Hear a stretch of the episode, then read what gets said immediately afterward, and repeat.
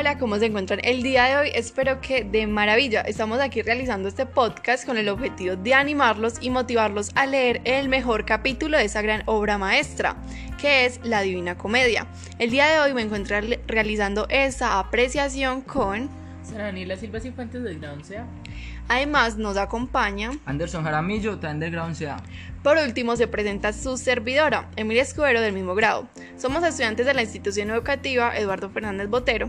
Espero esta presentación sea de agrado a todo el público y cuando terminen de escucharnos se dirijan rápidamente a leer el primer capítulo, El infierno, de la Divina Comedia del Maestro Dante. Sin más preámbulos, iniciemos haremos un breve resumen de este maravilloso capítulo que consta de 34 cánticos.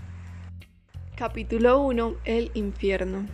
Dante, protagonista de su propia historia, se encuentra perdido en medio de una selva sombría. Esta desorientación representa la pérdida espiritual de Dante en el pecado, simbolizada con tres bestias, el guepardo, el león y la loba. Los tres animales salvajes le amenazan y obstaculizan su camino de regreso. Entonces se le aparece un salvador inesperado, el alma de Virgilio. Este le ofrece llevarlo fuera del bosque por otro camino, a través del infierno y la montaña del purgatorio. Al inicio, Dante no se ve muy, muy confiado de dicha propuesta, pero luego Virgilio desaparece las dudas iniciales del protagonista. Por la puerta del infierno, ambos entran en el inframundo, que con un torbellino llega hasta el centro de la tierra. En el vestíbulo del infierno, Dante ve cómo personas miserables son atormentadas por avispas y mosquitos. Virgilio le explica que se trata de personas cobardes a las que ni el infierno ni el paraíso han querido. En el río de los muertos, el vaquero Caronte es el encargado de la travesía al primer círculo del infierno. En el primer círculo del infierno, ambos personajes se encuentran con figuras importantes como Homero, Horacio, Ovidio y Lucano, héroes como Eneas, Héctor, César, Electra, Penticilea y Bruto. También se encuentran muchos filósofos como Platón, Sócrates y Demócrito. Como no tienen culpa, pero murieron sin bautizar, pueden quedarse ahí, en el limbo. La entrada al verdadero infierno la obstruye Minos, un rey antiguo con forma de monstruo con alas. En el segundo círculo del infierno, las parejas diamantes pecadoras son empujadas una y otra vez, unas contra otras, por un viento infernal. Entre los arrepentidos famosos se encuentran Cleopatra, Helena, Aquiles y Tristán. En el tercer círculo del infierno, Cerbero les gruñe a los golosos y comelones. Las almas torturadas tienen que defenderse de los ataques de la bestia en medio de una lluvia, lluvia fría y un fuerte granizo. Plutón, el dios del inframundo, cuida el cuarto círculo del infierno. Aquí reparan sus pecados los ambiciosos y los derrochadores. Tenían que arrojarse unos a otros enormes cantidades de piedras. En el camino hacia el quinto círculo del infierno, los caminantes pasan por un pantano que apesta de manera exagerada. En estas aguas llamadas Estigia se destrozan con los dientes los que sufrieron de ira durante su vida, mientras que bajo las pantanosas aguas las almas perdidas burbujean una canción a través de la ciudad de Dite hasta el sexto círculo del infierno. Cuando llegan a la otra orilla, varios diablos pequeños les cierran el paso a los viajeros a la ciudad de Dite, la entrada al bajo infierno. Solo con la ayuda de un ángel al que llamaron los viajeros logran abrir la puerta, apenas entran. Dante oye enseguida lamentos y quejas. Aquí, en el sexto círculo del infierno, los blasfemos descansan en sus ataúdes y soportan tormentos de fuego sin fin. En un breve descanso, Virgilio aprovecha la ocasión para explicarle a Dante la organización interna del infierno. En los círculos del infierno que han visto hasta ahora estaban los pecadores de la exageración. Estos eran relativamente inofensivos comparados con los pecadores de la maldad, que con plena conciencia habían cometido sus pecados. A ellos les estaban reservados los tres últimos círculos del infierno. El Minotauro resguarda la entrada al séptimo círculo del infierno, en un río de sangre ardiente. Dante conoce a las almas que durante su vida levantaron la mano contra otras personas, según sus atrocidades. Estos malhechores están sumergidos a distintas profundidades en este caudal sangriento, en la otra orilla del río de sangre.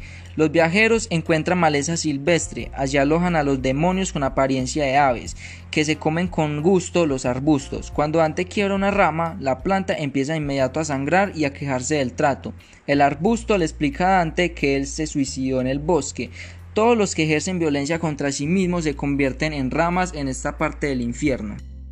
En un precipicio en el que desagua uno de los ríos del inframundo, Virgilio arroja una cuerda a la profundidad del abismo.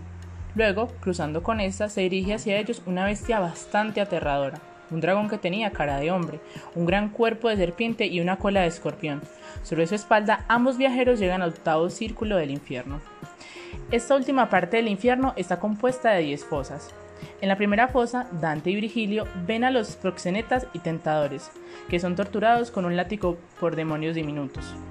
En la segunda fosa, un tremendo mal olor sube hasta la nariz de ambos personajes. Aquí se revuelcan en estiércol los aduladores y las prostitutas. Los pecadores que practicaron un beneficioso negocio con objetos religiosos de gran importancia están metidos de cabeza en grandes pozos ardientes reciben la humillación de Dante que se pronuncia en contra de la mezcla de la iglesia y el Estado. En la cuarta fosa caminan los falsos adivinos con los rostros dirigidos hacia sus espaldas, sumergidos en un repugnante y hediondo pozo. Los portadores corruptos de cargos públicos son castigados en la quinta fosa. En la sexta fosa, los hipócritas, cubiertos con pesadas mantas de plomo, marchan sobre los falsos crucificados. Los dos viajeros deben ascender para llegar a la séptima fosa donde los ladrones son atormentados por grandes serpientes. En la octava fosa están envueltos en pequeñas llamas los traicioneros y los consejeros mentirosos. En la novena fosa se encuentran los sismáticos. En la décima fosa se encuentran los falsificadores, se retuercen con enfermedades que producen asco. Virgilio y Dante llegan a la orilla del noveno círculo del infierno. Allí, en el lago Cósito, espían sus culpas los peores pecadores del infierno, el gigante Lucifer está atrapado en el hielo. Con sus tres bocas despedaza a Judas y a los dos traidores de César. Dante y Virgilio no se dejan asustar. Suben por el pelo de Lucifer y luego escalan por algunas aberturas para finalmente llegar a la superficie de la tierra. Aquí encuentran a Cantón, el guardián del purgatorio, que es la montaña que deben subir las almas que no están perdidas del todo. A petición de Virgilio, Cantón les permite a ambos seguir en dirección a la montaña del purgatorio. Ahora bien, este capítulo es de suma importancia debido a que es fundamental para el desarrollo de la historia. De este se desenvuelven los otros dos. Además, narra de forma interesante y detallada cómo Dante encamina su recorrido, cómo es que llega al punto de tener que llevar a cabo esta gran travesía, con qué fin lo hacía, cómo logra atravesar el infierno, que viene siendo una de las fases más complicadas de cruzar. Este capítulo además logra demostrar la valentía de Dante al enfrentarse con Lucifer, con el fin de continuar su gran recorrido. Muestra de igual modo que ni el infierno es capaz de detenerlo, ni los castigos más atroces que vio en el camino lo detuvieron. Por el contrario, le dio fuerzas para continuar. Leer cada uno de estos cánticos es sumamente interesante, pues te sumerges en la historia y te pones en el lugar de Dante de 35 años.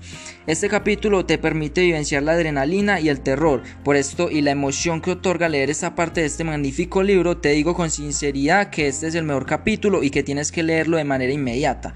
Creo que esto no nos debe darle el lujo de leer esta travesía por el infierno, para poder visionar un poco cómo sería este lugar y qué te encontrarías allí. Es maravilloso imaginárselo y más al lado de un gran personaje como Dante. Esperamos de corazón que te hayas interesado en leer El paso por el infierno que tuvo Dante te llenará de emociones y como vimos al principio, ojalá te estés dirigiendo a leer el capítulo. Después de hacerlo, nos puedes agradecer por conducirte a él. De nada. Tengan resto de día maravilloso y lean. Sobre todo, lean la Divina Comedia. Muchísimas gracias. Espero que realmente esto sea de mucha ayuda y hasta luego.